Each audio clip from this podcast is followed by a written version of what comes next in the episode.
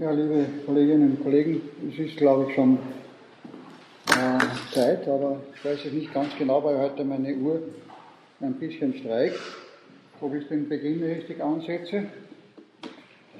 Ähm, wir haben das letzte Mal mit dem Problem äh, der Wirtschaft geendet und äh, hier möchte ich ein bisschen anknüpfen.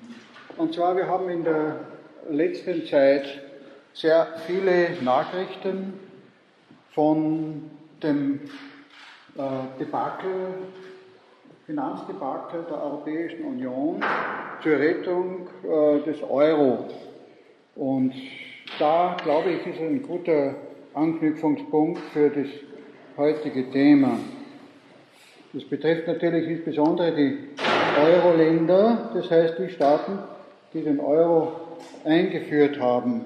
Finanzielle Stützungen scheinen unabwendbar zu sein, immer wieder in sehr hohe, äh, mit sehr hohen Beträgen, während auf der anderen Seite Geldmangel, äh, äh, Geld nicht vorhanden ist, also ein Geldmangel äh, innerhalb der Staaten, etwa zur äh, Aufrechterhaltung sozialstaatlicher ähm, Einrichtungen.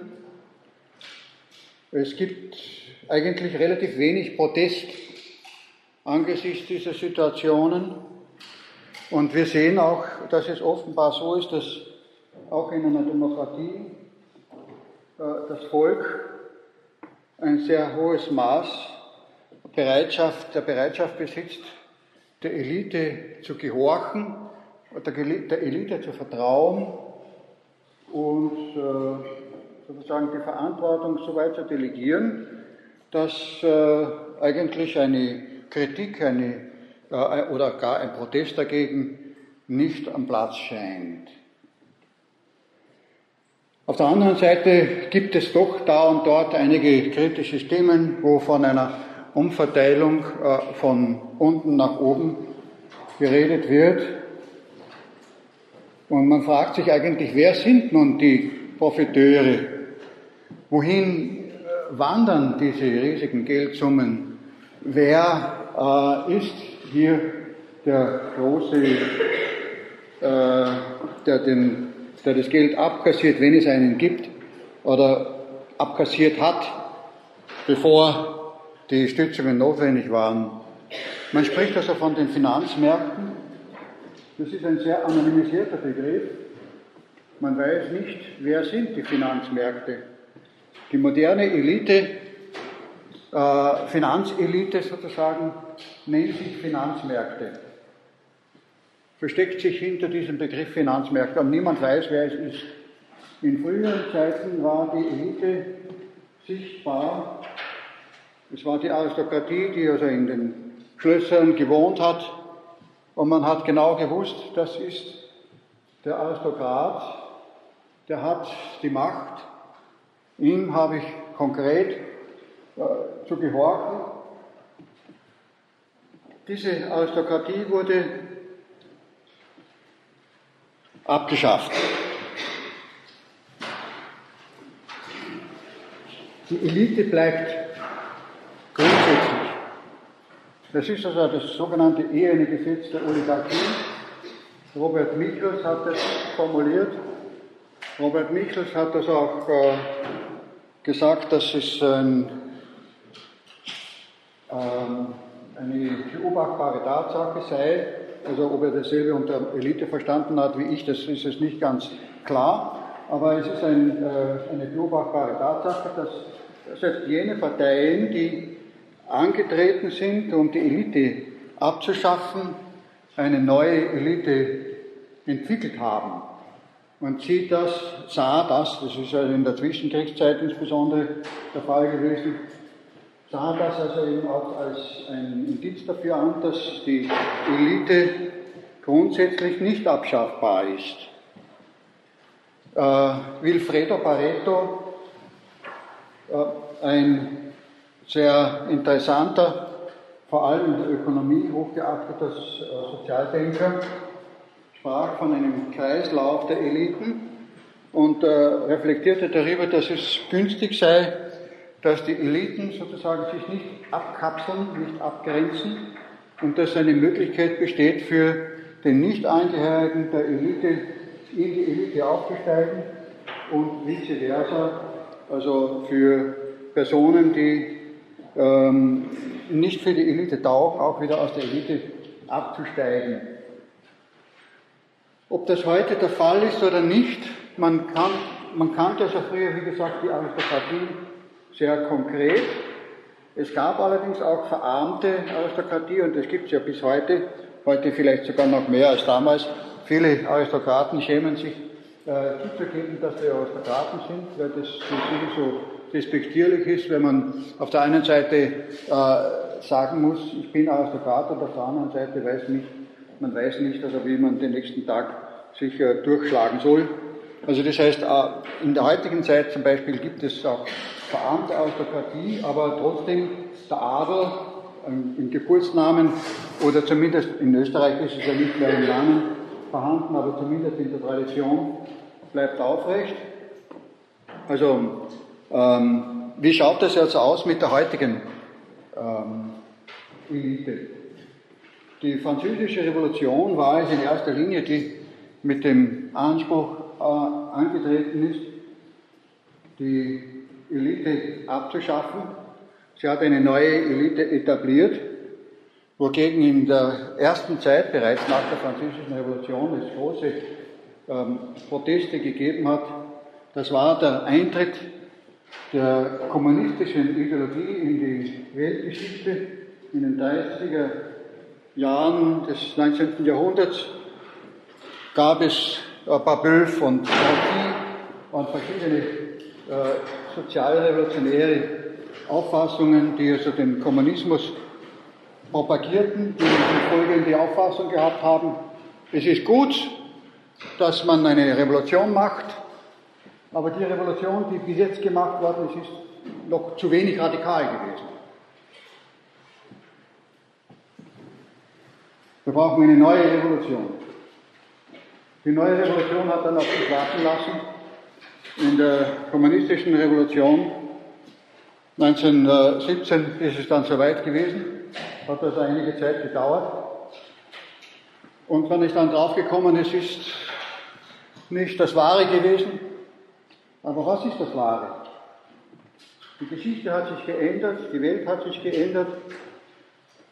Eliten gab es sogar nach dieser radikalen Revolution, die mit einem äh, äh, moralisierenden, sehr hohen Anspruch angetreten ist, eine gerechte Gesellschaft für die gesamte Welt herzustellen.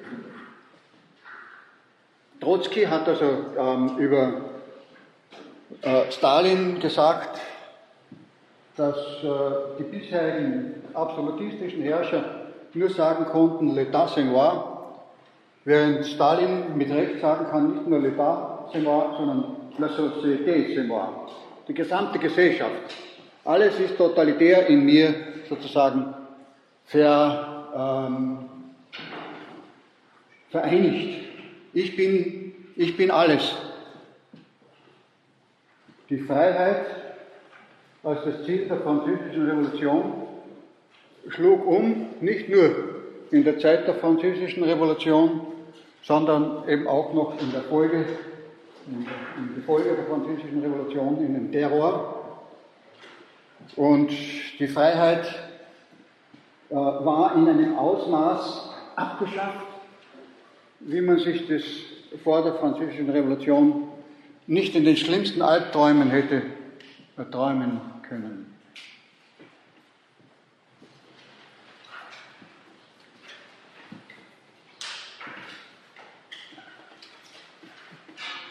Warum hat die Abschaffung der alten Elite und die Einführung einer neuen Elite nicht den gewünschten Effekt gehabt? Das Gute sozusagen, das Nebenprodukt heißt Demokratie. Aber ist diese Demokratie jetzt sozusagen das einzige Produkt? Und warum ist das nicht das einzige, ich möchte die Antwort gleich geben, es ist nicht das einzige Produkt, das habe ich gleich von Anfang, von Anfang an gesagt, die Demokratie ist nicht das einzige Produkt, aber warum ist es nicht das einzige Produkt? Diese gesellschaftlichen Umwälzungen? Äh, ja, meine Antwort in äh, erster Linie ist es natürlich die Anwendung des Terrors. Mit Terror das rechte Ziel verwirklichen zu wollen, muss in die Binsen gehen. Interessant ist also jetzt angesichts, des, angesichts der ähm, in allen Schlagzeilen zu lesenden Tötung von äh, Osama bin Laden, da gibt es einen, einen, sehr interessanten Ausspruch vom, vom als Atheist sich darstellenden Bundespräsidenten, der also dazu kommentiert hat, wer zum Schwert greift, wird durch das Schwert umkommen. Also gerade der Atheist hat einen Bibelspruch zitiert, der meines Erachtens auf diesen Fall durchaus passend ist. Also, dass äh, die Gewalt als Methode der Durchsetzung gesellschaftliche Neuerungen führt nicht zum Ziel, kann nicht zum Ziel führen. Ich erinnere mich noch also an die Zeit des Kommunismus, an die Vorstellungen, die mit sehr großem Pathos, teilweise auch im Westen, viel größeren Pathos als im Osten vorgetragen worden sind, wie gut diese Ideen sind und wie gut, dass es, wenn auch mit einigen Schönheitsfehlern, einen Ansatz zur Verwirklichung dieser Ideen in der jungen äh, sozialistischen äh, Republik der Sowjetunion gibt. Ich erinnere mich also auch daran, wie blindgläubig man auch versucht hat, die Schattenseiten zu kaschieren zu ignorieren. Und wie viele es damals auch gegeben hat, die dann einen Kulturschock bekommen haben, als sie vielleicht ins Land gefahren sind, um dieses schöne Experiment im Einzelnen zu studieren. In der Sowjetunion war natürlich eine andere Situation als ähm, in Westeuropa. Sie wissen alle wahrscheinlich, also das ist ein, eine ähm, allgemein verbreitete Aussage, nach Karl Marx hätte eigentlich die Revolution gar nicht in Russland stattfinden sollen, sondern hätte äh, womöglich in Deutschland stattfinden sollen. In den am höchsten entwickelten Staaten wird die Revolution kommen.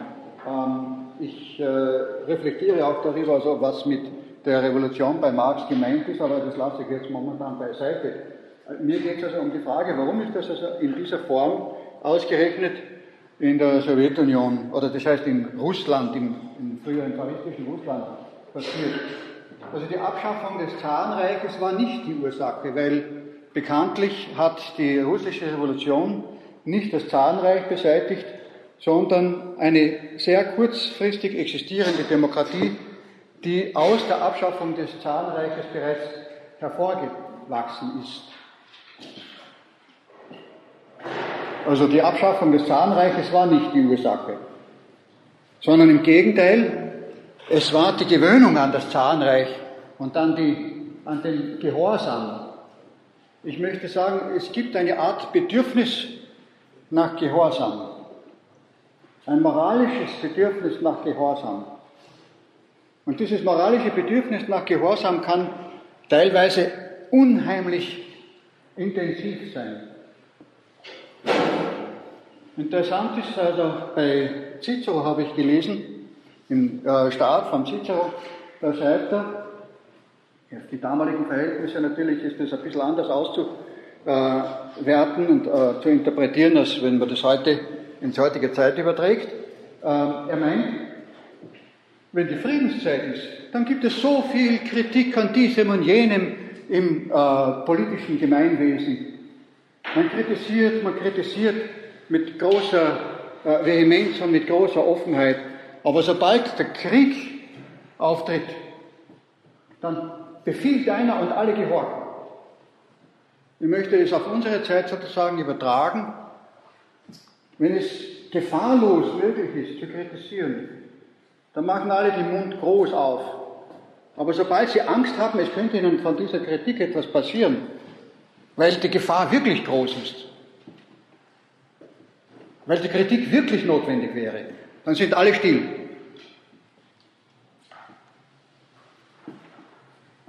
Dann ist der Gehorsam wieder automatisch an die Stelle der Kritik getreten.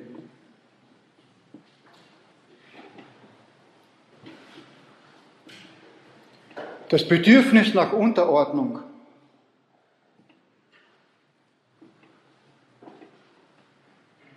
Der Selbstschutz ist dann wichtiger als die Reflexion über das, die guten Ziele, die Ideale, die Moralität, auch die intellektuelle Einsicht in die Fehlleitung der gesamten Gesellschaft. Alles spielt dann keine Rolle. Der Gehorsam wurde in der Antike nicht als große Tugend angesehen. Gehorsam war zum Beispiel eine Eigenschaft der Sklaven und Aristoteles sagt in dem Fall ausdrücklich, ein Sklave hat keine Tugenden. Weil der Gehorsam ist ja nichts anderes als erzwungen. Und Gehorsam wäre dann erst eine Tugend, wenn er freiwillig wäre und nicht erzwungen.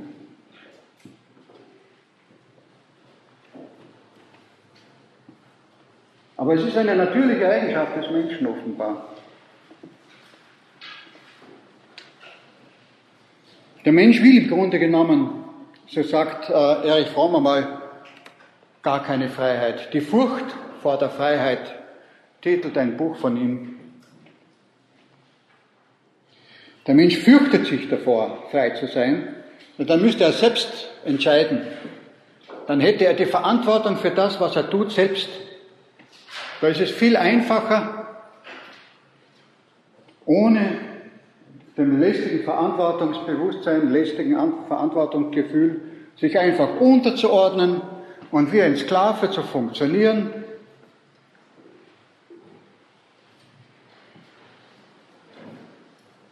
Wenn es nur einem relativ gut geht, das ist viel wichtiger.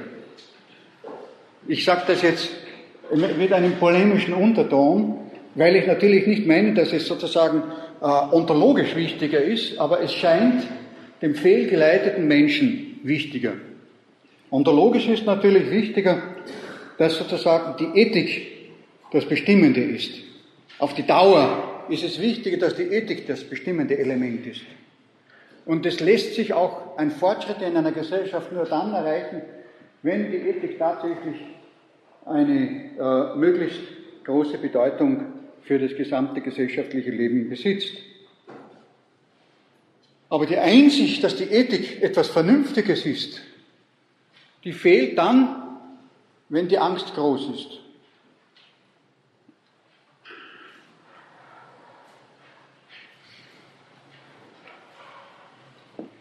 Also in allen früheren Gesellschaften war das Volk sozusagen in erster Linie dazu bestimmt, zu gehorchen. In der Demokratie auf einmal heißt es, du sollst, du kannst, ja du sollst mitbestimmen.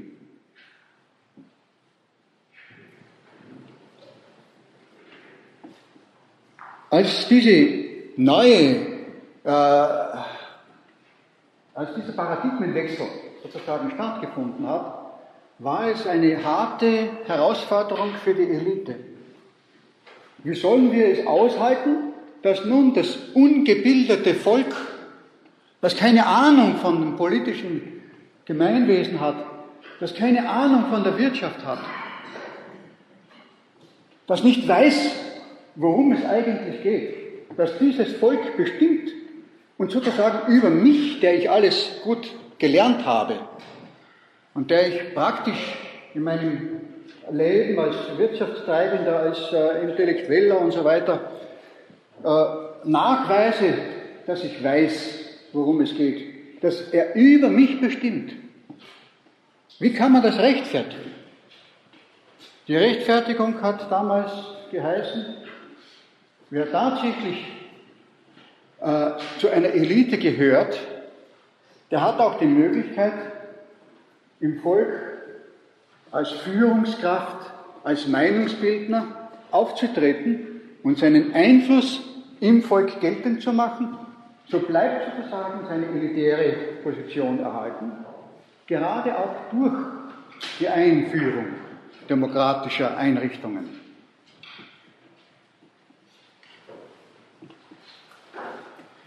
In den Vorstufen einer äh, in den später in politische Bildung mündenden Erziehung habe ich das selbst noch äh, erlebt an den Universitäten. Damals hat man die Universitäten noch, wie das, was heute ja abhanden gekommen ist, auch als Ausbildung äh, einer künftigen Elite verstanden. Heute, ich möchte es auch so sehen, aber heute ist es nicht mehr bei allen gern gesehen, dass man das so formuliert.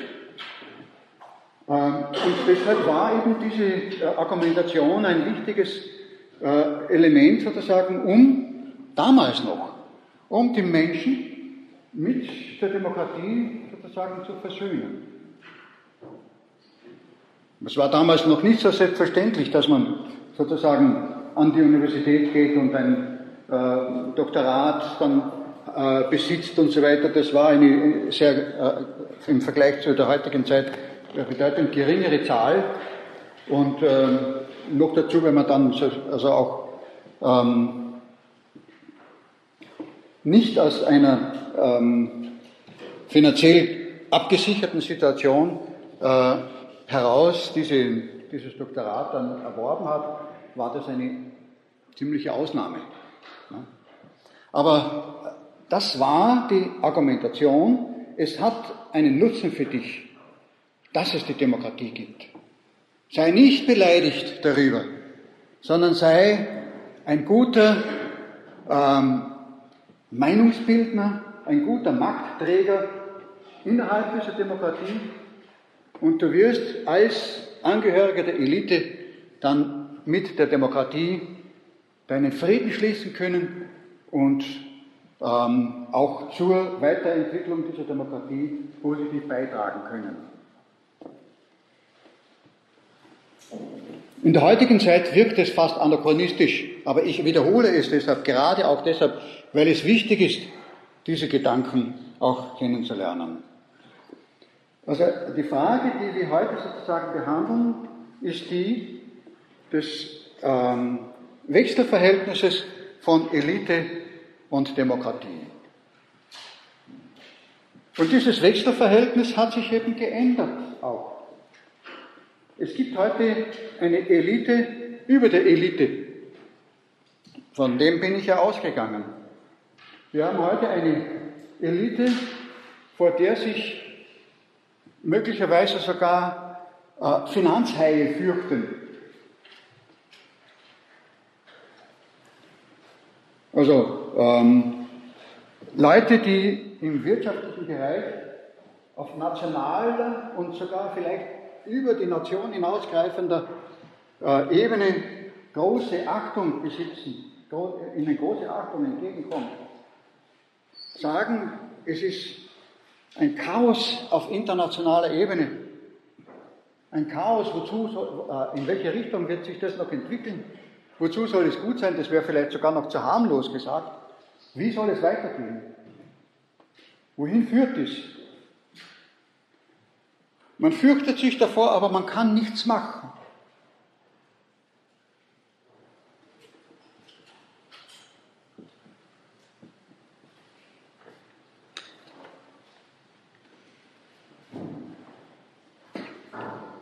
Die Oligarchie ist ein, der Begriff Oligarchie ist ein Ausdruck, der von Aristoteles äh, ein, nicht eingeführt, sondern das hat schon vor ihm auch bestanden, aber ähm, in seiner Typologie sozusagen für, äh, auf unsere Tage überkommen ist und auch in unserer Zeit noch eine große Verwendung besitzt.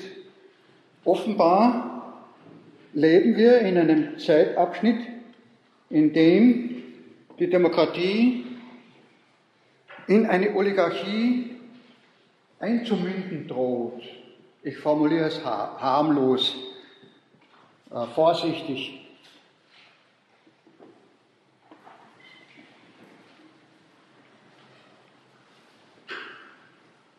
Die alte Polarität zwischen Demokratie und Diktatur ist offenbar nicht mehr der letzte Stand. Und ich möchte jetzt angesichts dieser alten Polarität Demokratie, Diktatur, die ja vom Politikwissenschaftlichen immer noch ihre Aktualität besitzt, möchte ich einmal über diese Polaritätsbegriffe sozusagen ein bisschen reflektieren. Also was ist das Gegenstück sozusagen zur Demokratie? Ähm, klassische Lehre, zumindest seit 1945, die Diktatur. Woher kommt diese Begrifflichkeit? In früheren Zeiten war es nicht üblich, den Begriff äh, Diktatur als ein Gegenstück zur Demokratie zu verwenden. Man sagte Autokratie oder Tyrannis oder bitte?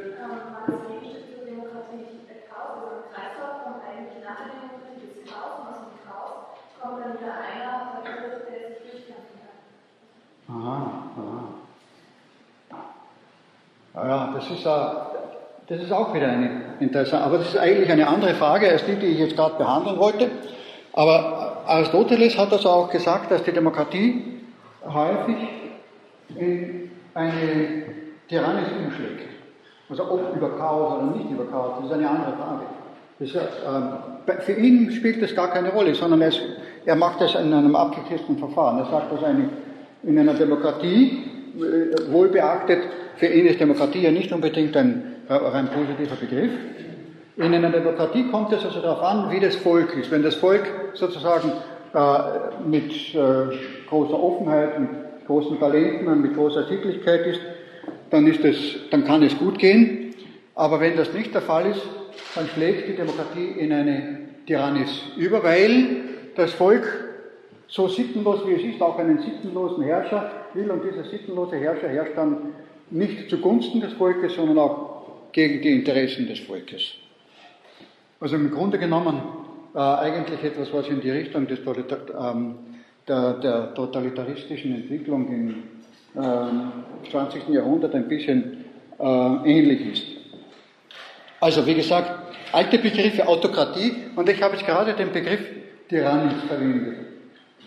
Die, oder Tyrannei, das ist die deutsche Form für Tyrannis. Der Begriff Tyrannis stammt aus dem etwa 5. Jahrhundert vor Christus. Damals war der Begriff Tyrannis in äh, Griechenland ziemlich allgemein in Verwendung neben Basileus.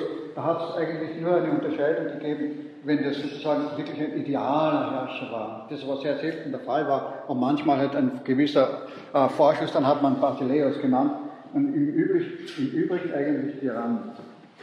Also Tyrann hat, die, war die alte, äh, häufig sogar als Regelbezeichnung verwendete Form für eine Personenherrschaft. Äh, erst allmählich, ungefähr zu dieser Zeit, um 5. 5. Jahrhundert, entwickelt sich dann äh, die Auffassung, dass es zwei Formen von Tyrannis gibt, nämlich die, die also durch Gewalt, äh, wo ein Mensch durch Gewalt an das Ruder kommt, das war ja eigentlich in, sagen wir zumindest sehr vielen Fällen der Fall, oder dass er eben auch mit Gewalt seine Herrschaft ausübt. Naja, nach Aristoteles ist das nicht unbedingt der Idealzustand, wie, wie Sie wissen, aber es kam eben auch häufig vor und der Übergang zwischen Tyrannis und Nicht-Tyrannis war auch fließend. Also das heißt, der Begriff wird im Laufe der, der, der Jahrhunderte immer stärker negativ gewertet. Die anfangs äh, dualistische, ambivalente Bewertung geht immer stärker in eine eindeutig negative Bewertung über. Ein negativer Begriff von allem Anfang an äh, in Bezug auf die Herrschaft war die Despotie, ein Despot. Also das habe ich schon einmal erwähnt in einer früheren Vorlesung. Das Wort stammt äh, von der Herrschaft eines ähm, Herrn über den Sklaven und da äh, stellt sich dann dem freien äh, Bürger, stellen sich die Haare auf, äh, ich möchte doch nicht so behandelt werden, wie mein Sklave behandelt wird. Ich bin doch ein freier Mensch. Wie kann dieser äh, mich so behandeln, wie ich meinen Sklaven behandle? Also das war der Protest sozusagen gegen die, der, äh, gegen die Despotie. Ja, dann gab es also auch noch den äh, Begriff des, des, der absoluten Herrschaft. Der Begriff der absoluten Herrschaft ähm, kam in der römischen Zeit und eine äh, entsprechende äh, Vorform im Griechischen schon sehr früh auch auf und bedeutet sozusagen die ähm, Herrschaft, die nicht an Gesetze gebunden ist, und zwar mit einem gewissen bis weit ins Mittelalter, bis in die Neuzeit hinein gültigen Gedanken, wenn der Herrscher das Recht setzt, dann kann er ja nicht dem Recht unterworfen sein. Würde er dem Recht unterworfen sein, kann er ja nicht ein neues Recht schaffen. Also das heißt, er muss selbst über dem Recht stehen. Er muss vom Recht losgelöst sein, absolutes. Absolut heißt eigentlich losgelöst, über dem Recht stehend. Und wenn er natürlich jetzt ein absoluter Herrscher ist, dann kann er äh, schalten und walten, äh, wie er eben möchte, aber wenn es gut ist, dann bringt er wenigstens vernünftige Gesetze dadurch zustande. Aber die, der Nachteil von allen diesen Begriffen ist, sie sind negative Begriffe. Sie drücken aus, was man nicht haben will.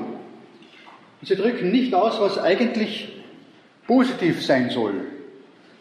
Ich denke dabei an den Satz von Augustinus, das Böse hat keine eigene Existenz, es ist nur das Fehlen des Guten.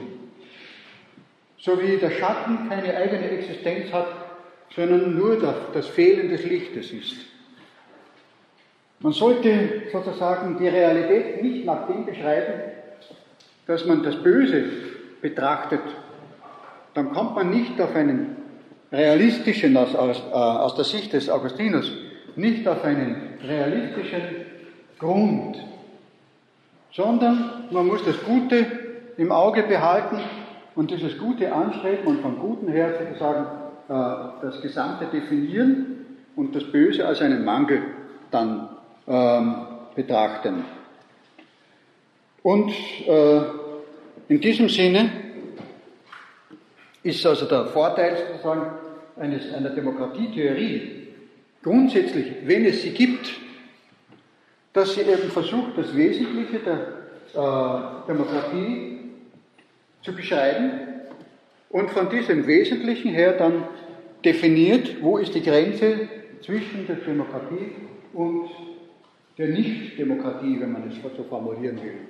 Übrigens muss ich jetzt in diesem Zusammenhang noch einen weiteren Begriff einführen, der zwar umstritten ist, aber den ich also doch auch für sehr wichtig halte.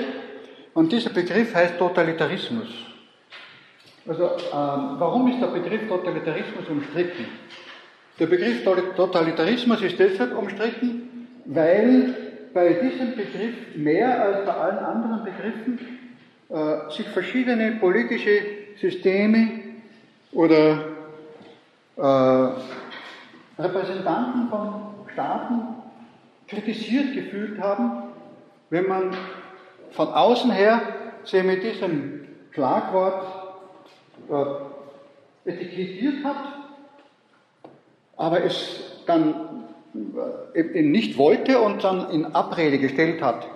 Das ist sozusagen das Gegenstück dazu, dass die positive Bedeutung des Wortes Demokratie dazu führt, dass jeder gerne sich als demokratisch darstellen möchte und beweisen möchte, der Staat ist demokratisch, soll demokratisch sein und wir herrschen demokratisch, unsere Methode ist demokratisch und so weiter. Also das Gegenstück dazu ist eben die Ablehnung der Etikettierung totalitär. Aber dennoch ist es also nicht so uninteressant, aber auch über den Begriff des Totalitären äh, nachzudenken. Der Begriff des Totalitären stammt, das Wort selbst stammt interessanterweise äh, aus einer Selbstbezeichnung. Und zwar war es Benito Mussolini, der sich als totalitär bezeichnet hat. Ja, nicht nur totalitär, sondern auch totalitaristisch hat er sein Regime bezeichnet. Man, man, hat dann später gesagt, typisch italienische Übertreibung, weil sein System war gerade in dieser Hinsicht weit weniger perfekt als äh, Deutschland und Russland. Äh, der, der Begriff wurde also dann übertragen und insbesondere auf Deutschland und Russland, aber auch auf Italien angewendet. Interessanterweise, äh, Giovanni Sartori, ja gut, der ist Italiener, amerikanischer Italiener, äh, sagt, äh, eigentlich war das System von Benito Mussolini atypisch in Bezug auf diese Bezeichnung, weil die Zentralisierung der Macht ein weitaus geringeres Ausmaß erreicht hat und auch der Umschlag sozusagen dann vom Totalitären zum Demokratischen dann auch äh, weitaus problemloser äh, vonstatten gegangen ist. Äh, wir wissen also, dass das in äh, den osteuropäischen Staaten bis heute noch Probleme äh, nach sich äh, zieht und dass die Überwindung noch nicht ganz gelungen ist. Also was sind denn die wesentlichen äh, Merkmale, die man dann mit dem Totalitären bezeichnet hat? Also wiederum von der positiven Seite her betrachtet, äh, was das Demokratische ist. Da haben wir zum Beispiel einmal den Begriff der Ideologie. Das Positive an der Ideologie ist sozusagen der Wertbezug. So positiv wie der Wertbezug ist, so negativ ist dann eben das, was man dann pejorativ als Ideologie bezeichnet, wobei die Selbstbezeichnung derer, die sich zu der Ideologie zählen, äh, ja auch der Wertbezug ist. Was unterscheidet nun sozusagen den Wertbezug im positiven Sinn, der für eine Demokratie charakteristisch und typisch sein sollte, äh, von der Ideologie, die für den Totalitarismus als zutreffend erscheinen soll. Das ist einmal die ähm, Einzigkeit die Allein, der Allein, Alleinvertretungsanspruch. Sobald ein Alleinvertretungsanspruch eines gewissen Wertsystems vorhanden ist, muss man schon den Verdacht äußern, dass es sich hier um eine Tendenz handelt, die von der wahren äh, Wertbezogenheit sich ab, ähm, abdriftet. Dann haben wir den Begriff der Partei. Es ist interessant, dass der Begriff der Partei eigentlich bereits beinhaltet, dass es sich um mehrere Teile handeln müsste. Das heißt der Teil. Und wenn eine einzige Partei herrscht, dann ist es ersichtlich, dass hier ein Systemfehler äh, vorliegen kann, nicht muss. Äh, es gibt also jetzt zum Beispiel äh, Afrika wieder einige äh, Demokratietheoretiker, die sagen, dass äh, ihre Einparteien-Systeme äh, mit der Demokratie übereinstimmen und dass das also da nicht stimmt, dass wenn eine einzige Partei sozusagen total dominant ist, äh, dass das dann auch schon totalitäre äh, Tendenzen aufzeigen würde. Aber grundsätzlich, Pars heißt, Partei leitet sich von Pars ab und Pars heißt Teil. Das heißt, es gibt mehrere verschiedene Gruppierungen, so wie es mehrere verschiedene pluralistische Wertsysteme auch geben kann und über diesen pluralistischen Wertsystemen womöglich auch ein gemeinsames, verbindendes, aber in seiner äh, Toleranz äh, auch zur Verbindung fähiges Grund Gerüst vorhanden sein muss. Das heißt, äh, es muss ein Grundgerüst sein, das sich öffnet auch gegenüber der Abweichung vom eigenen System. Und dasselbe, was die Ideologie betrifft, betrifft eben auch die Partei. Äh, totalitär ist ein sehr hohes Ausmaß an Militarisierung. Das heißt, wenn eben eine äh, Ideologie herrscht, die den Kampf, dem Kampf einen äh, großen äh, Wert einräumt und der, äh, dem friedlichen Miteinander zu wenig vertraut, dann kommt es auch dazu, dass diese Gesellschaft eben einen, einen sehr hohen Grad an Militarisierung besitzt.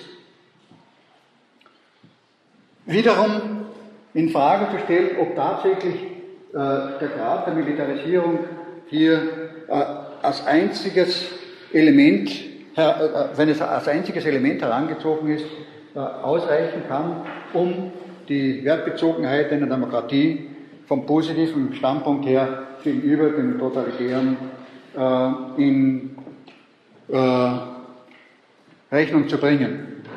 Wiederum umgekehrt auch, es ist nicht die Militarisierung sozusagen, die das Kriterium ist, sondern es ist die Friedfertigkeit der inneren Beziehungen, positiv gerechnet, die die Demokratie ausmacht. Weiters die Medien. Die Medien, das ist ein wichtiges Element. In den totalitären Regimen hat man gesagt, äh, herrscht äh, ein Medienmonopol, ein staatliches, parteiliches Medienmonopol. Umgekehrt muss man es so formulieren, die Demokratie zeichnet sich dadurch aus, dass eine, und das ist meines Erachtens ein ganz wichtiges Element, dass eine offene Diskussion in den Medien mit einer Pluralität der Meinungen vorhanden ist.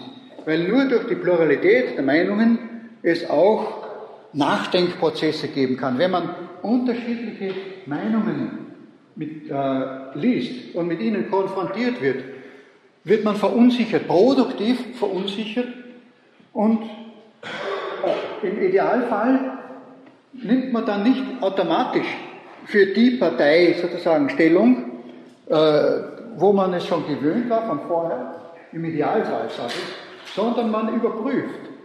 Und dieses Überprüfen ist dann eine Voraussetzung eines Funktionierens einer Demokratie. Und wenn das von vornherein dadurch äh, abgewürgt wird, dass eben eine äh, Medienvielfalt überhaupt nicht existiert, sondern wenn alles von einer einzigen Partei gelenkt wird, dann ist das eben ein Hindernis, das eben auch den Fortschritt sozusagen dieses Gemeinwesens verhindert. Äh, die Geheimpolizei spielt dann also auch eine Rolle. Also das heißt, äh, welche, welche Bedeutung besitzt eine militante Geheimpolizei in einem Gemeinwesen? Ist das in einem verkraftbaren Mindestmaß oder ist das also exorbitant? Das kann man ähm, aber auch vielleicht unter den anderen Gedanken der Militarisierung der Gesellschaft subsumieren. Und dann ist also noch ein Punkt, interessanterweise äh, von, nicht von allen sofort in seiner Bedeutung erkannt, auch die Gleichschaltung der Wirtschaft. Das heißt, die Wirtschaft ist immer auch eine, ein Träger, ähm, des, der, äh, ein Elite-Subjekt innerhalb der Gesellschaft, ein Träger von Macht in der Gesellschaft.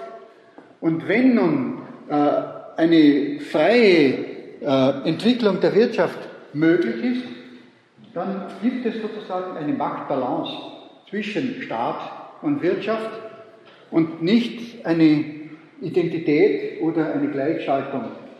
Und man hat also dann gesagt, in den äh, faschistischen oder nationalsozialistischen Zeiten war es so, dass äh, die Wirtschaft, ob das jetzt zutrifft oder nicht, im Einzelnen den Staat dirigiert hat, während im Kommunismus hat nicht nur der Staat die Wirtschaft dirigiert, sondern er war die Wirtschaft. Also eine, eine Wirtschaft außerhalb des Staates wurde einfach eliminiert. Die Wirtschaftstreibenden wurden enteignet und äh, inhaftiert. Und damit war natürlich also ein Machtfaktor gegeben in einem sehr hohen Ausmaß, der also auch entscheidend ist äh, für eine mangelnde Entwicklung einer Gesellschaft. Nun ist aber meine Kritik im Zusammenhang mit meinen eingangs äh, vorgebrachten Äußerungen über die äh, Finanzjongleure ähm, und ihre gegenwärtige Macht, dass auch in unserer Zeit die Wirtschaft nicht die Freiheit möglicherweise besitzt, die für eine Demokratie ideal wäre. Weil man sagt, also, dass eben äh, die Wirtschaft sich hier an Sackzwängen zu orientieren hat, nicht nur der Staat, sondern auch die Wirtschaft an Sackzwängen zu orientieren hat und ähm, diese Sackzwänge sozusagen eine Behinderung eines äh, lokalen, einer lokalen, idealen Entwicklung der wirtschaftlichen Institutionen, der wirtschaftlichen, ähm, des wirtschaftlichen Lebens zum, ähm, zur Folge hat. Wenn Demokratie funktioniert, dann gibt es eine größere Chance für ein Aufblühen der Bildung und der Wirtschaft, der Medien und umgekehrt auch, wenn Bildung, Wirtschaft und Medien blühen, dann gibt es eine größere Chance äh, für eine Stabilität oder eine ähm, Stabilität ist vielleicht nicht ganz das richtige Wort, für ein Aufrechterhalten äh, der Demokratie. Warum sage ich Stabilität ist nicht das richtige Wort? Weil die Demokratie an sich nichts Stabiles ist.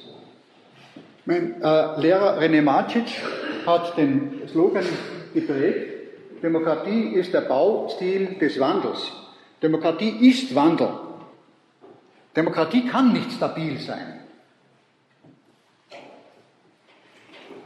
Demokratie entwickelt sich immer. Und diese, diese innere Entwicklungsdynamik in einem demokratischen Gemeinwesen führt eben auch dazu, dass die anderen Entwicklungen, von denen ich gesprochen habe, die Entwicklung der Medien, die Entwicklung der Kunst, die Entwicklung der Bildung und natürlich die Entwicklung der Wirtschaft auch gefördert wird. Das heißt, hier äh, greift das eine in das andere ein und umgekehrt natürlich auch das andere fördert das eine. Eine gewisse Konkurrenzsituation ähm, kommt dann noch als ähm, animierendes Element dazu.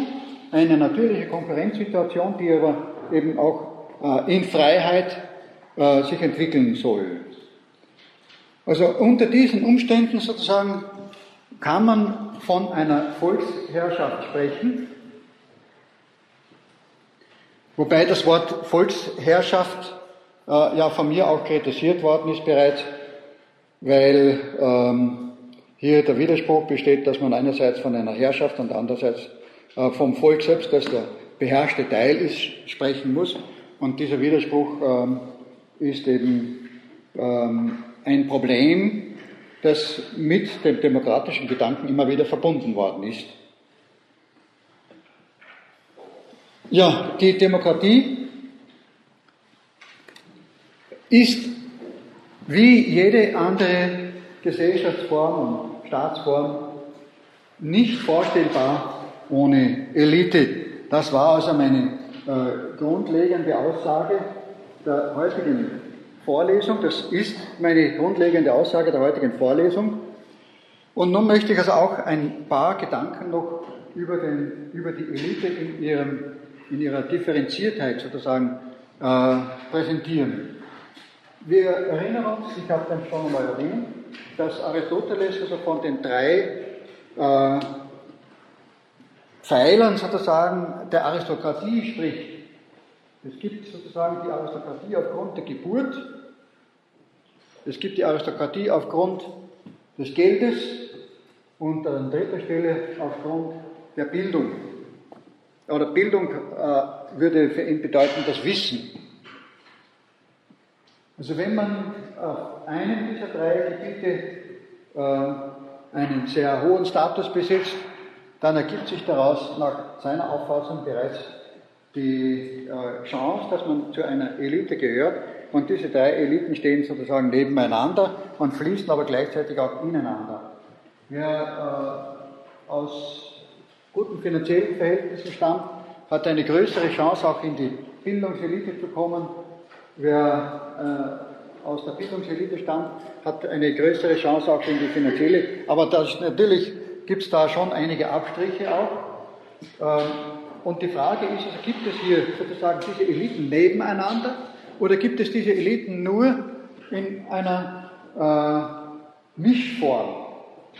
Wenn es die Eliten in einem Nebeneinander gibt, dann ist es sozusagen für das Gemeinwesen günstiger, als wenn es nur eine Mischform von allen gibt. Das heißt, wenn der Zugang zu allen, äh, äh, zu den beiden anderen Aspekten sozusagen von der Geburt und von äh, Geld so stark dominiert wird, also der Zugang zur Bildung äh, von Geburt und von Geld dominiert wird, der Zugang äh, zum, äh, vom Geld her eine zu wichtige Rolle spielt, der Zugang von der Geburt wird ja heute oft ein bisschen unterschätzt.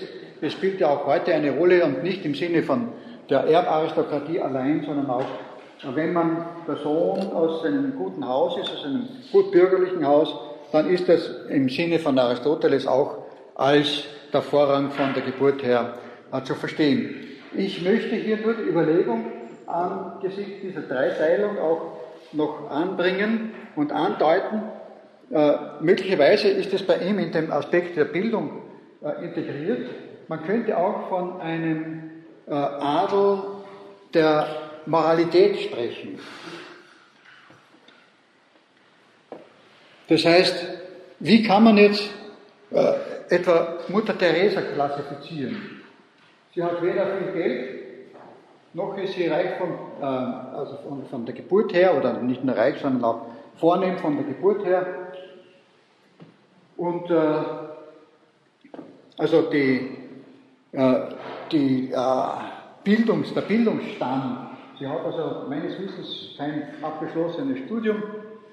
Also das heißt, was ist nun ihr Adel, wenn, wenn man überhaupt von einem Adel sprechen kann und will? Und ich meine, es gibt einen solchen Adel. Das ist der Adel der Menschlichkeit, der Adel der Ethik, der Adel der Moralität.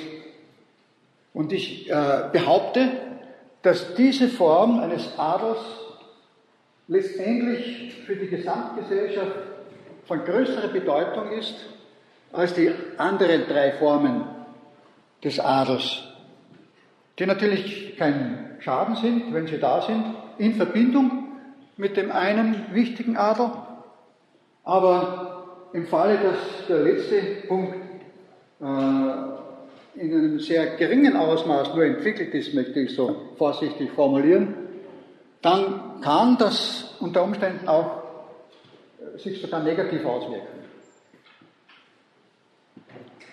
Also das heißt, äh, allein viel Geld, allein hohe Geburt oder auch allein sehr viel zu wissen. Also ich denke zum Beispiel auch an die Atombombe, die natürlich ein sehr hohes Wissen vorausgesetzt hat, aber die eben in der Anwendung dann nicht unbedingt die Humanität gefördert hat. Und wo, wie ich meine, also auch ähm, eine Bedrohung noch in unserer Zeit darstellt. Und das ist also nur ein Punkt. Also auch äh, viele weitere Punkte könnte man aufzählen. Und so möchte ich also sagen, dass man, äh, wenn man von einer Elite spricht, vielleicht auch den Begriff der Elite ein wenig äh, positiver sehen kann, wenn man diese moralische Perspektive dazu nimmt. Und wenn man versucht, diese moralische Perspektive in ihrer Bedeutung auch als ähm, wenigstens als Ergänzung, wenn nicht vielleicht überhaupt als den wesentlichen Punkt äh, den anderen gegenüberzustellen. Ich habe also in der vorletzten Vorlesung die Bedeutung der Ethik besprochen äh, für die Demokratie und ich meine, dass dies hier auch ein Anwendungsfall dafür ist, dass wir äh, die Demokratie in einem Ausmaß sozusagen auch von der Ethik abhängig sehen, äh, das also auch dann in, diesem, in dieser Klassifizierung sozusagen eines äh, ethischen Adels, eines menschlichen Adels äh, ausgedrückt werden kann. Äh, Im Grunde ist ja der Unterschied zwischen einer Diktatur und einer Demokratie sehr einfach. Im einen Fall wird die Masse des Volkes gezwungen, auch gegen den Willen, etwas zu tun, was erstens gegen ihre Interessen ist, zweitens nicht moralisch ist, drittens nicht vernünftig ist.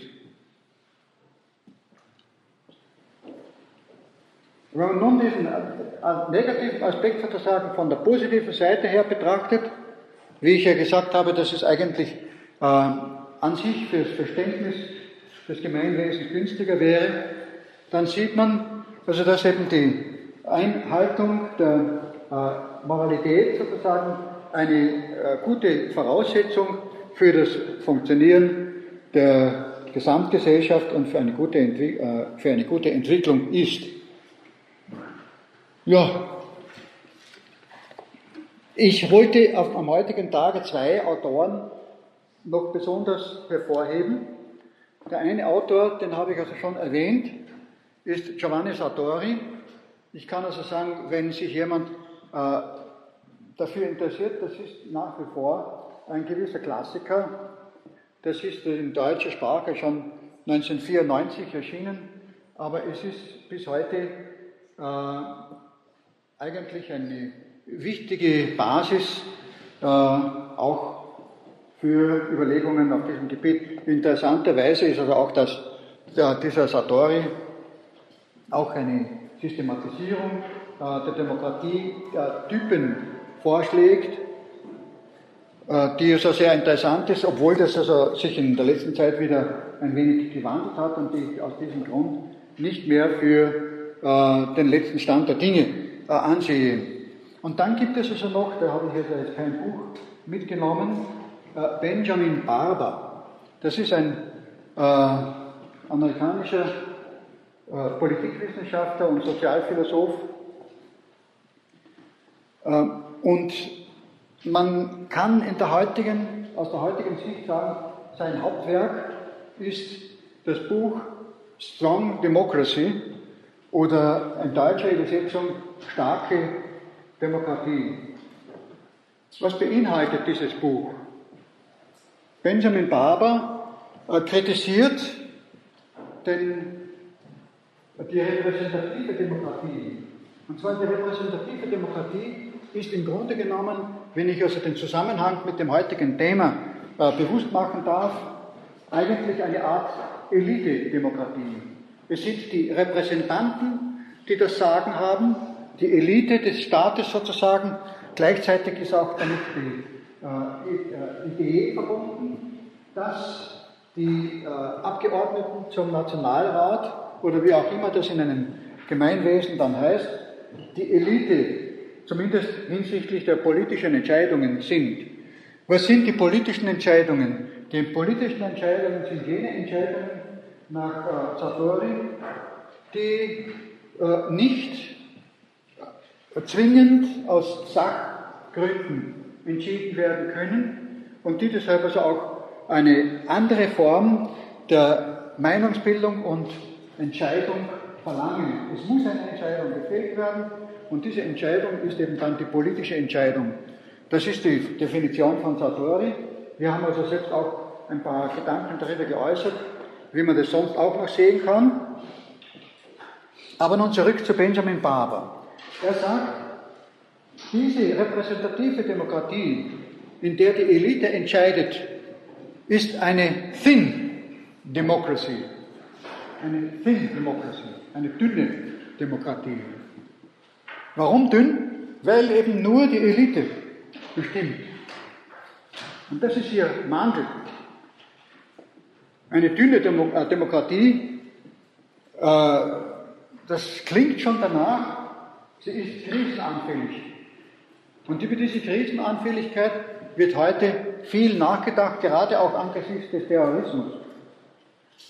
In der äh, Demokratie sieht man, dass Entscheidungen sehr schwierig sind und die äh, Infragestellungen von, die Infragestellung von Entscheidungen äh, oft sich so ziehen, dass es eigentlich eine äh, totale Verunsicherung äh, gibt in vielen Fällen. Ich denke jetzt etwa Ich politisiere ein bisschen in die Tagespolitik hinein, sozusagen, in die Tagesweltpolitik.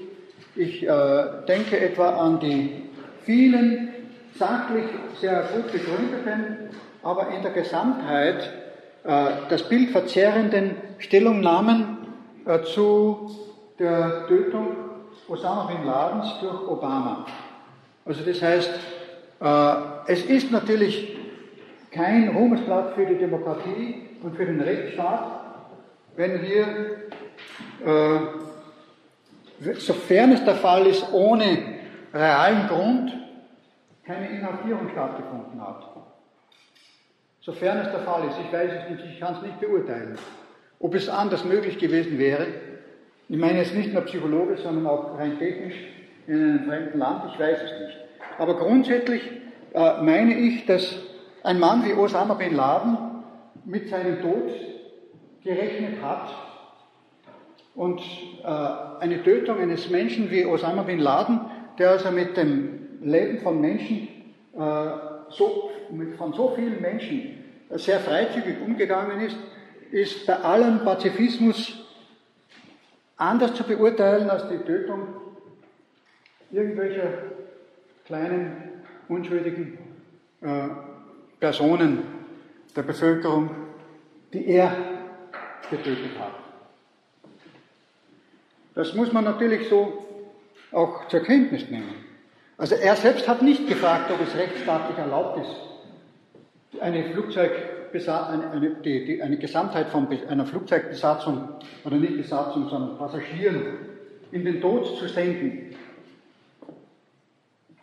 Er hat das Leben dieser Personen und äh, einschließlich des Selbstmordattentäters, der dafür dann beauftragt worden ist, aber davon rede ich nicht in erster Linie, aber der vielen unschuldigen Personen, die einfach nur im Flugzeug gesessen sind, rein zufällig aus den verschiedenen Gründen. Er hat also nicht Sorge gehabt, ob er wohl das Recht, der Recht, das Recht dazu hat, diese Menschen zu töten.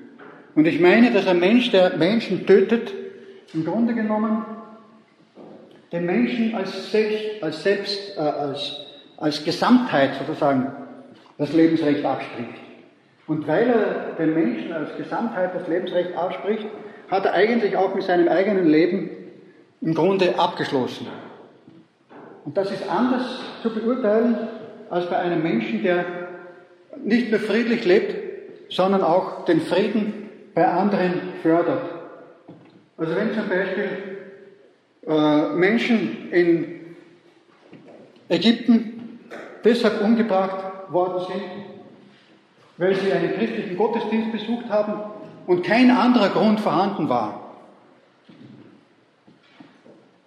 dann sehe ich das in, einem anderen, in einer anderen Art moralisch zu beurteilen, als wenn eine Person, was an und für sich als Tötung ebenfalls in Frage zu stellen ist, grundsätzlich, das muss ich auf jeden Fall dazu sagen, aber eine Person, die selbst die Tötung zum Alltag seines praktischen Lebens und seiner Ideologie gemacht hat. Die Frage ist natürlich, wie weit kann das verallgemeinert werden?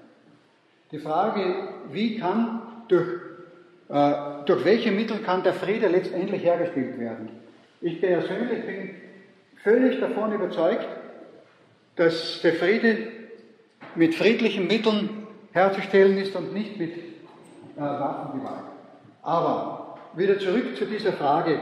Es geht sozusagen um die, um die Gefährdetheit der Demokratie in unserer Zeit.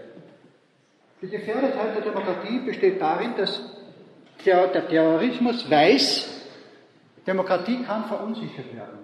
Und zwar, Demokratie kann verunsichert werden, weil Demokraten leicht ein schlechtes Gewissen hinsichtlich ihrer eigenen Handlungen haben. Man kann sie bei ihrer Moralität backen und verunsichern und ihnen zeigen, dass es eigentlich günstiger wäre, die Demokratie zugunsten einer anderen Form aufzugeben. Wenn man von vornherein sagt, Tötung ist nichts Schlechtes, dann braucht niemand ein schlechtes Gewissen zu haben, wenn getötet wird. Und die Demokraten, die sagen, Tötung ist eigentlich was Schlechtes, die kann man leicht verunsichern. Denen kann man leicht ein schlechtes Gewissen machen. Und damit die Demokratie ad absurdum zu führen versuchen.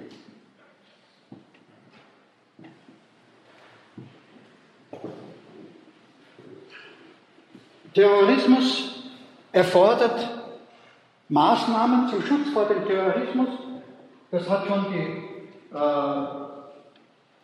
äh, RAF gewusst, die Rote Armee-Fraktion. Terrorismus erfordert Maßnahmen zum Schutz vor dem Terrorismus, der dem Rechtsstaat nicht angenehm ist. Einschränkungen verschiedenster Art zum Selbstschutz. Und damit hat äh, die sogenannte Bader-Meinhof-Bande, nicht zu verwechseln mit mir als dem Vortrag, der sich nur mit einem A schreibt, äh, also dadurch hat diese Gruppe damals gemeint, kann man die Demokratie ent, äh, entzaubern. Man kann ja die Maske des Friedlichen herunterreißen und kann beweisen, dass letztendlich nur die Gewalt zählt. Die eigene Gewalt wird damit legitimiert, dass die, die behaupten, dass sie die Gewalt nicht anwenden, letztendlich auch zur Gewalt greifen. Die Demokratie ist gefährdeter. Die Demokratie ist unsicherer. Die Demokratie kann viel leichter aufgegeben werden, kann viel leichter verloren gehen. Und der, der Rückschlag in eine Diktatur passiert, wie wir gesehen haben, im äh, hochzivilisierten, hochgebildeten Europa, zu einem Zeitpunkt, wo man es nicht erwartet hat. Der, der Umschlag in die Diktatur, der Umschlag in den Totalitarismus ist möglich in einer Phase, in der man meint, die Demokratie sei so gesichert, dass sie sich selbst äh, sozusagen in ihrer äh, Infragestellung bis zum Exzess verunsichern kann. Und verunsichern lassen kann. Man muss, wie man so schön sagt, die Kirche im Dorf lassen. Man muss die Dinge miteinander vergleichen auf gleicher Ebene. Man darf nicht den äh, absurden Anspruch erheben, es gelten zwei unterschiedliche Maßstäbe. Ein Maßstab für die Staaten, die Demokratien sind, die müssen geprügelt werden, und ein Maßstab für die anderen Staaten, die müssen gehätschelt werden. Und da muss alles übersehen werden, da muss die Blindheit zur Regel werden. Alles ist erlaubt, weil man ja keine Demokratie ist. Und dann muss man froh sein über die kleinsten Annäherungen. Diese Doppel, äh, dieses doppelte Maß der Beurteilung schadet der Existenz der Demokratie.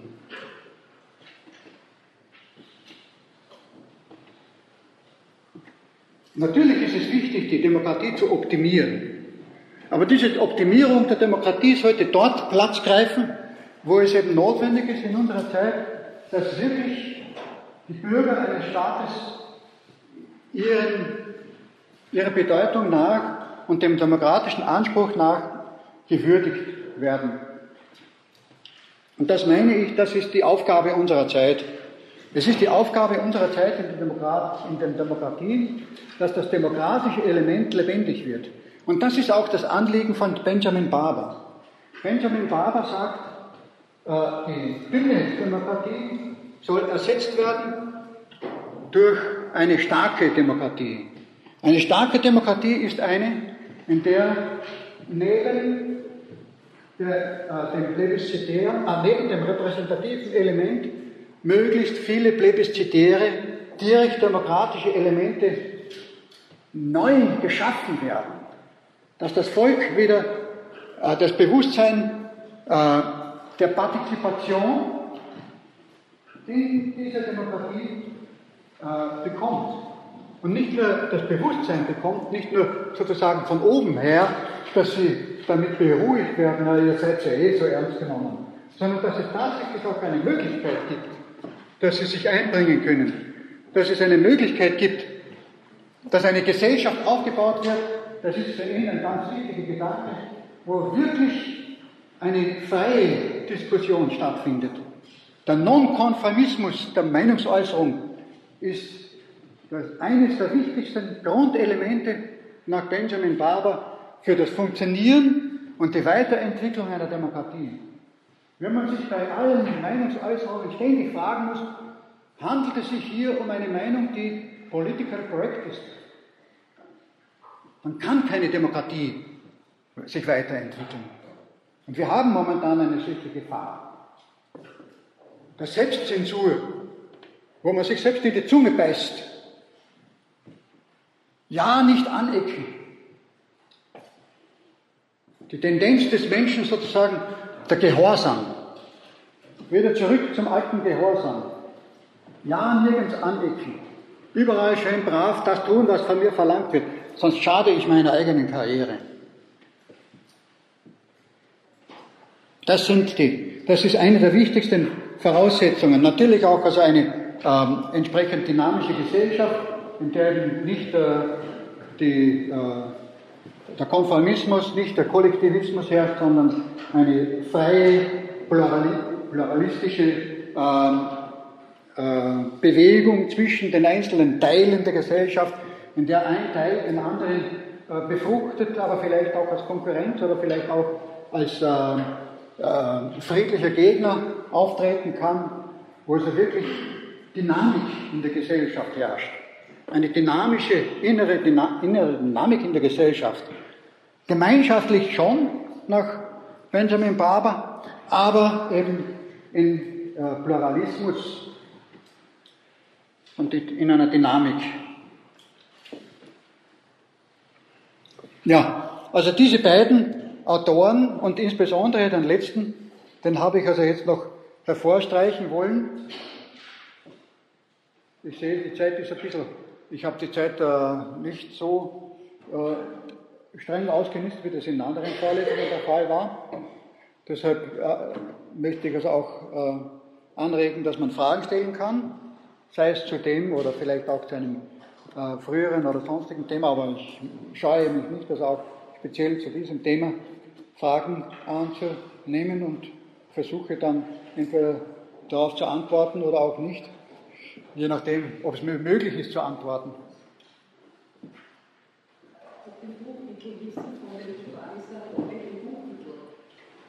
Giovanni Sartori, Demokratietheorie.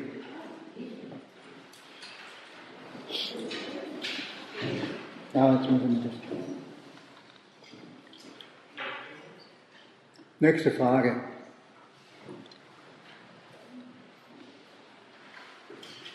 Ein bisschen Geduld auch muss man.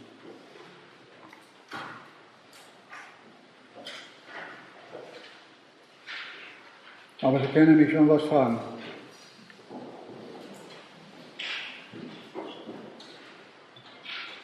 Jetzt wird es noch besser. Ja, eine Frage hätte ich selber. Also erstens einmal war die Frage, ähm, ob Sie alle wissen, äh, wo die Seite ist, wo die Studenten die Informationen äh, über die, das heißt Protokolle der Vorlesung äh, eintragen können. Wenn Sie das nicht wissen, dann schlage ich vor, ich habe auf meiner persönlichen Homepage, die man findet, also einfach im Person Personenverzeichnis der Universität, findet Sie also meine persönliche Homepage und da habe ich eine aktuelle Seite und bei dieser aktuellen Seite ist äh, ein Link angegeben, wo Sie direkt hinkommen, damit keine Probleme da bestehen. Weil ich kann mir vorstellen, äh, dass man das wieder vergessen kann und damit das eben nicht passiert, habe ich das so gemacht.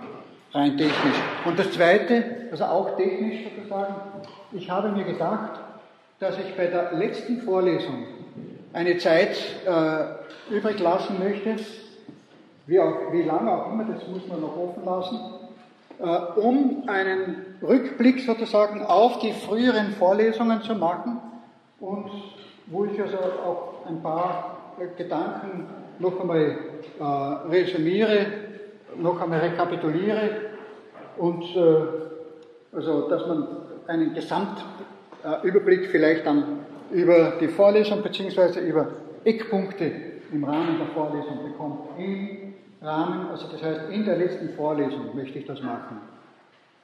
Und was die Prüfungen betrifft, äh, ich habe noch keinen endgültigen Prüfungstermin, aber die Prüfungen werden äh, sich so gestalten, dass eine, äh, ein Fragenkatalog etwa von zehn Fragen, vermutlich zehn Fragen aufgestellt wird, die in relativ einfachen Sätzen oder einfachen Worten zu beantworten sein werden. Und die Termine werden äh, so sein, dass einer wird sein äh, am Ende des, dieses Semesters, also kurz vor dem Ende der Vorlesungszeit, ein weiterer Termin dann äh, am Anfang des nächsten Semesters oder vielleicht noch im September, noch vor der Vorlesungszeit, und dann der nächste Termin äh, am Ende Letz-, des letzten Semesters auch wieder in der vorlesungsfreien Zeit. Also erste, der erste Termin in der Vorlesungszeit, die beiden anderen Termine sind außerhalb der üblichen Vorlesungszeit in der vorlesungsfreien Zeit, aber nahe an der Grenze sozusagen. So ist meine Absicht, aber genaue Termine habe ich jetzt vorläufig noch nicht. Aber damit Sie sich in etwa orientieren können. Und der erste Termin ist natürlich das Wichtigste. Und da ist es auch wichtig, dass eben auch eine gewisse äh, Sicherheit besteht für Sie. Und deshalb biete ich eben an, für die, in der letzten Vorlesung diesen kurzen Rückblick äh, noch zu machen, mit, auch mit Fragenmöglichkeiten. Bitte. Was die Verunsicherung der Demokratie angeht, ähm, wie würden Sie die Sarrazins äh, bewerten oder die Verbietung in Deutschland des Rechts der Parteien nicht erlaubt? Äh,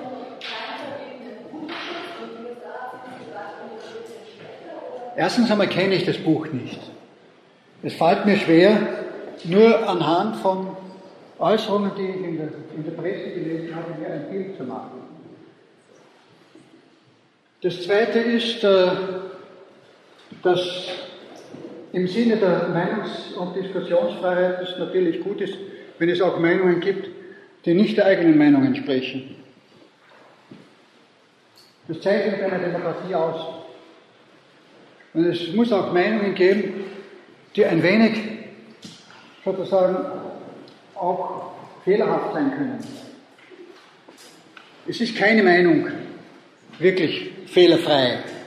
Und deshalb ist es gut, wenn es auch Meinungsäußerungen geben kann, die, und das, das zeichnet ja auch die Demokratie aus, dass es eben diese Meinungen gegeben hat und dass es erlaubt war. Was den Inhalt selbst betrifft, wie gesagt, enthalte ich nicht äußern, weil ich kann nicht über etwas reden, was ich nicht äh, selber gelesen habe.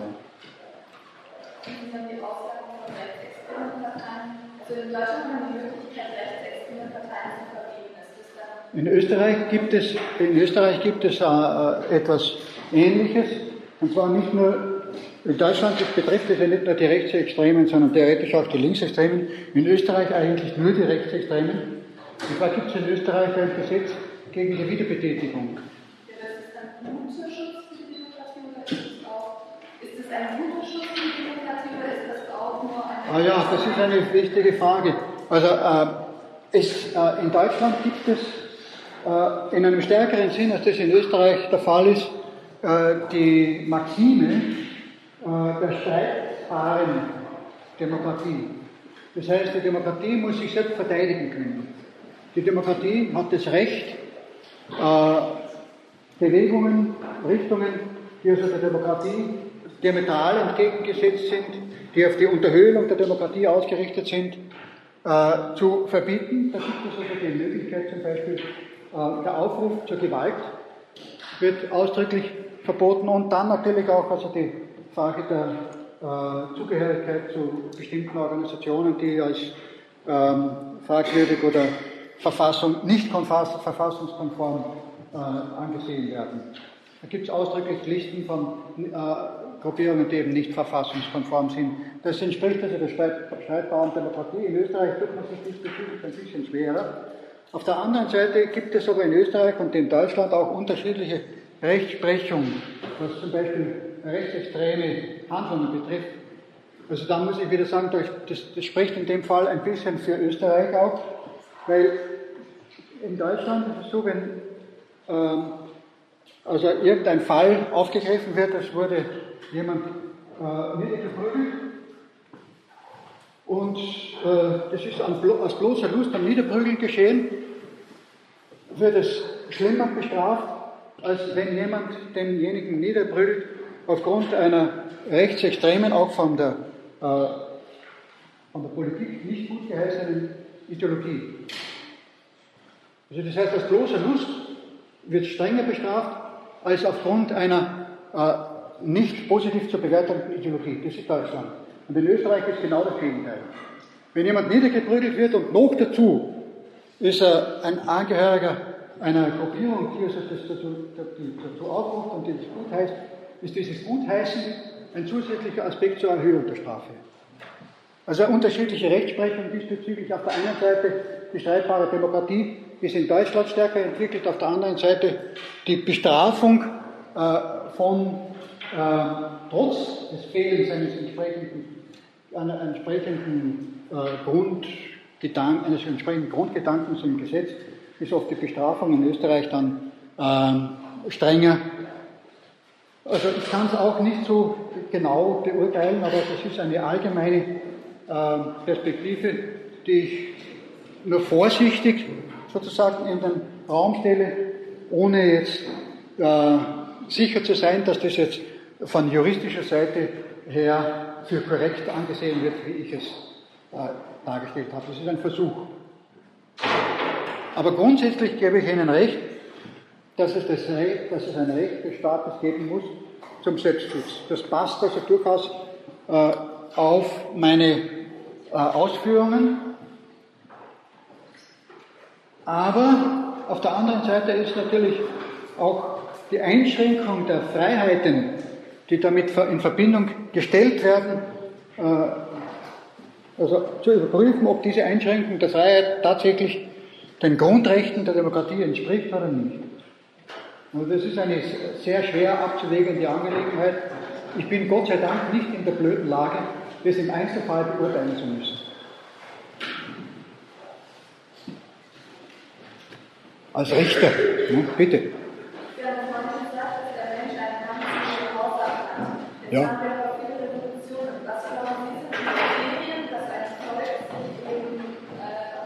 Ja. Im Grunde genommen sind, fühlen sich ja diese Gruppen, die da die Revolution machen, auch geborgen.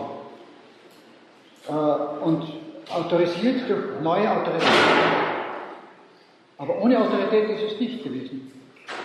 Es sind zuerst die Autoritäten da gewesen, die das Ganze sozusagen äh, koordinieren, die das Startzeichen gegeben haben, und dann ist es ausgebrochen. Es sind Autoritäten. Es sind Autoritäten. Also das heißt, es ist kein Widerspruch dazu, dass der Mensch Autoritäten haben will. Im Gegenteil. Im Gegenteil. Das ist äh, durchaus auch konform mit diesem Grundgedanken zu sehen. Aber es gibt einen anderen Aspekt diesbezüglich, der nahe dem Aspekt ist, dass der Mensch äh, sozusagen gehorsam sein möchte. Es gibt den Aspekt, dass der Mensch äh, auch dort, wo er nicht gehorsam sein möchte, eigentlich eine gewisse, wenn auch sehr minimale, marginale Einwilligung in alles gibt, das habe ich ja auch gesagt, also der Nationalsozialismus zum Beispiel äh, konnte sich auch dadurch halten, dass eben die Widerstandskämpfer oder die passiven Widerständler nur eine Minderheit waren. Was wäre gewesen, wenn es sich um eine Mehrheit gehandelt hätte? Die Frage ist aber nicht so einfach zu beantworten, weil wenn wir daran denken, dass es auch den Fall der Roten Khmer gegeben hat, wo eine äh, gesamte, die gesamte Elite des Volkes einfach ausradiert worden ist. Also das heißt, da hat nicht einmal geholfen, dass es mehrere sind, dass es ein sehr großer Teil des Volkes ist. Also es ist ein Dilemma. Und manchmal muss man auch einem solchen Dilemma offen in die Augen schauen. Aber es ist trotzdem notwendig, das Seine dazu beizutragen, dass eine Offenheit der Diskussion in einer Gesellschaft gepflegt wird. Und das ist meine Botschaft sozusagen. dass die Offenheit der Diskussion in der Gesellschaft gepflegt wird, so gut es geht, so lange es geht, so weit es geht. Wenn wir das nicht tun, dann ist es auf jeden Fall schlechter.